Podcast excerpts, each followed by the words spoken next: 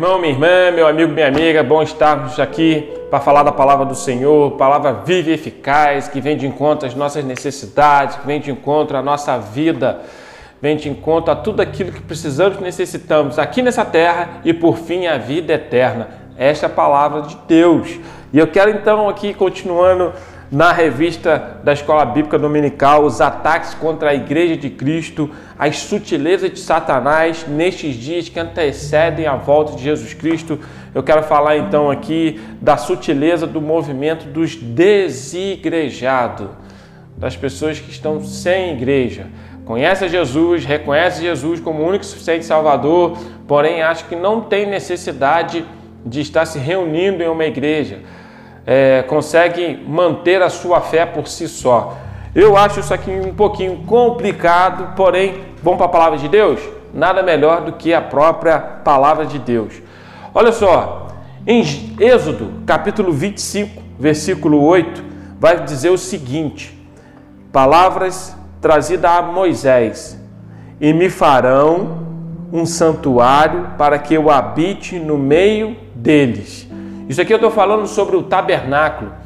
Deus, então, com mão forte, tirou o povo que estava cativo do Egito, o povo de Israel, atravessaram o Mar Vermelho, proezas, milagres, maravilhas, começaram a caminhar então no deserto, tem os mandamentos, as coisas vão se encaixando, vamos dizer assim, e não é diferente hoje para a minha vida e para a tua vida. De vez em quando a gente tem que atravessar um mar aí, de vez em quando a gente tem que passar para o deserto, mas o Senhor Jesus está conosco. E aqui então, quando eles alcançaram depois de, de, de receberem os mandamentos, então Deus vê que há necessidade de um tabernáculo, algo no deserto. E quando você lê esse contexto de Êxodo aqui, a partir do 25, você vê que eles começam a trazer as ofertas para o tabernáculo. E aí então Deus passa para Moisés tudo que precisa ser feito. E aí eles vão andando mas de vez em quando eles paravam, quando a glória de Deus descia, eles montavam um tabernáculo, isso era erguido no deserto, e ali então era o átrio, o pátio, e tinha ali o lugar santo, o lugar santíssimo, enfim, tudo isso era necessário porque, como eu disse no versículo 8 aqui, me farão um santuário para que eu habite no meio deles. Então a ideia em si de ter um tabernáculo, de ter uma igreja, não nasceu do coração do homem, mas nasceu do coração de Deus. Quando eu vou então lá para o Novo Testamento e eu vou para o livro de Atos, e eu costumo dizer que esse livro é o ato, os atos do Espírito Santo na vida dos apóstolos. Quando então eles esperam o dia de Pentecoste e o Espírito Santo vem e são revestidos, Atos capítulo 2, versículo 47, diz o seguinte: louvando a Deus e caindo na graça de todo o povo, e todos os dias acrescentava o Senhor à igreja aqueles que iam sendo salvos. Então vamos lá. Eu li lá em Êxodo, no Antigo Testamento, que Deus então falou: construa um tabernáculo para que a minha presença esteja no meio de vocês, para que pudesse então estar ali.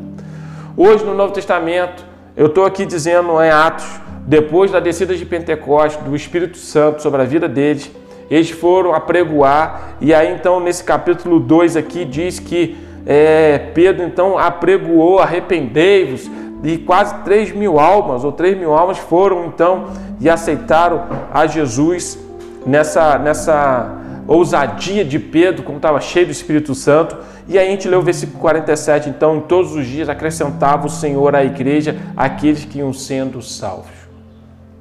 É óbvio que diante do contexto bíblico em si, nós temos aqui o tabernáculo, nós temos aqui o templo, a igreja física.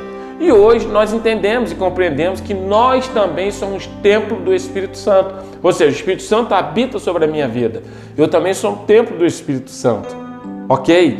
Mas dentro do contexto aqui da revista, falando da sutileza do movimento dos desigrejados, e essa situação então pós-pandemia, ela, ela se demonstra claro que algumas pessoas realmente, em função da pandemia, deixaram de ir às igrejas em função de tudo o que aconteceu, né? Daqueles lockdown e, enfim, igrejas fechadas, não só igreja, mas tudo, né? Estabelecimento, enfim, tudo. E essa situação, então, às vezes, para alguns continuam, permanecem. Parece que houve assim essa sutileza, como a revista diz aqui, desse movimento desigrejado, parece que o, o, o, há uma sutileza, dizer assim, não há necessidade talvez de se reunir, de estar junto, não há necessidade de ter Jesus, ele não está só lá na igreja, Jesus está em todo lugar, está na minha vida. Sim, eu concordo que Jesus está em todo lugar, porque a palavra de Deus diz, ele é onisciente, ele é onipresente. Ele é onipotente, são os atributos de Deus e, consequentemente, também atributos de Jesus Cristo. Concordo plenamente. Porém, a ideia em si de igreja, de tabernáculo, de estar junto, nasceu no coração de Deus. Não é algo feito pelo homem. Realmente, em algumas situações e circunstâncias, algumas pessoas, seja pastores, sejam bispos, seja o que for, diante do título que tenham, podem se utilizar dessa situação para tirar proveito próprio? Sim, infelizmente, isso nós temos em todas as áreas. Pode ser que nós tenhamos um bom profissional ou um ruim profissional em alguma coisa. Isso acontece, infelizmente, por quê? Por causa do ser humano, do coração do ser humano. Mas quem entende que o bom pastor é aquele que conduz a igreja, aquela igreja ali tem uma palavra viva e eficaz, aquele templo ali entende, compreende que Jesus Cristo é o dono da igreja, aí sim, ali há crédito da palavra de Deus. Então, há uma instituição? Sim, mas há algo ali em prol do reino de Deus. Aí que está a diferença. Para talvez aquele que acha que não tem importância. Ah, eu não quero igreja, por quê? Porque eu me decepcionei. Ah, eu não quero ir na igreja, por quê? Ah, porque o pastor roubou, porque o pastor fez isso, porque o irmão fez aquilo, porque aconteceu isso. Isso acontece? Infelizmente sim. De vez em quando a gente vê na mídia coisas como essa que eu estou dizendo aqui. Mas quando a igreja tem um compromisso com Jesus Cristo, é, aí é diferente. Quando nós entendemos e compreendemos que a igreja ela tem um compromisso de cumprir a missão aqui na terra, que é apregoar as boas novas, de levar o evangelho.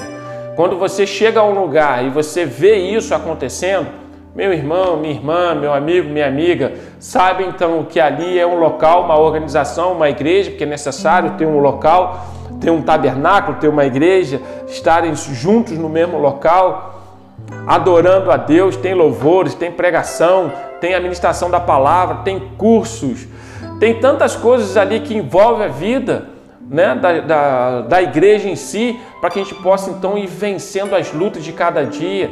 Mas quando Jesus Cristo permanece como o Senhor daquela igreja, com certeza ali é um local aonde Jesus tem a voz ativa por quê? Porque não sobressai ali a voz daquele que está na direção, daquele que é o líder, mas o que, sai, que sobressai ali é a voz do Espírito Santo, é a voz de Jesus Cristo.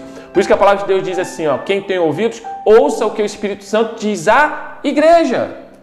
Se a gente for falar isso, isso aí é algo que está lá em Apocalipse. Apocalipse também relata as sete igrejas da Ásia, igrejas constituídas por vontade do Pai Celestial. Então a igreja sim é necessária, a igreja é boa, é um local onde nós estamos reunidos.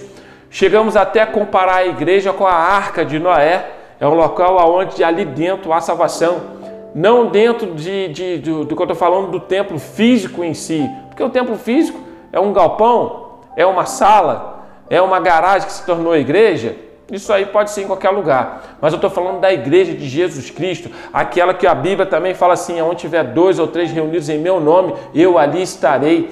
Isto é a igreja do Senhor. É óbvio que dentro dessa caminhada de tabernáculo e igreja, nós temos templos suntuosos, que talvez eu acho que vai um pouquinho além do necessário. Temos templos simples, temos templos tão bonitos, temos templos mais ou menos, isso aí também vai de encontro à vida de cada pessoa. Tem gente que vai se sentir bem naquela igreja pequena. Tem até um louvor que diz, né, igreja pequena. Tem gente que vai se sentir bem numa igreja maior. Tem gente que vai se sentir bem e até para ele é interessante estar numa igreja que tem uma projeção nacional, que tem uma projeção mundial. Enfim, minha gente, isso pode acontecer e necessário é. Eu estou falando aqui das denominações, isso é fato.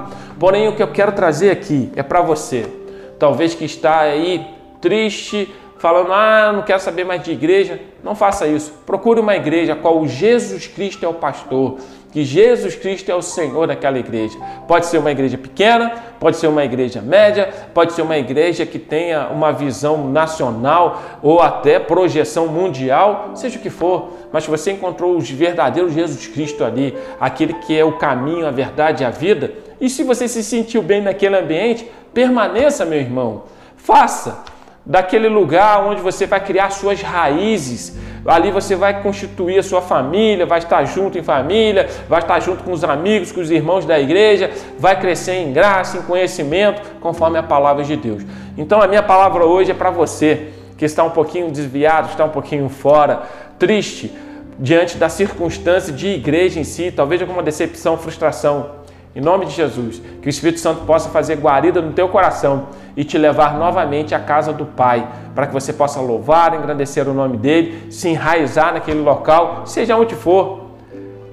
Que seja Jesus Cristo como o Senhor desta igreja e vai ser bênção sobre a tua vida. Amém? Deus te abençoe, Deus te guarde em nome de Jesus. Amém.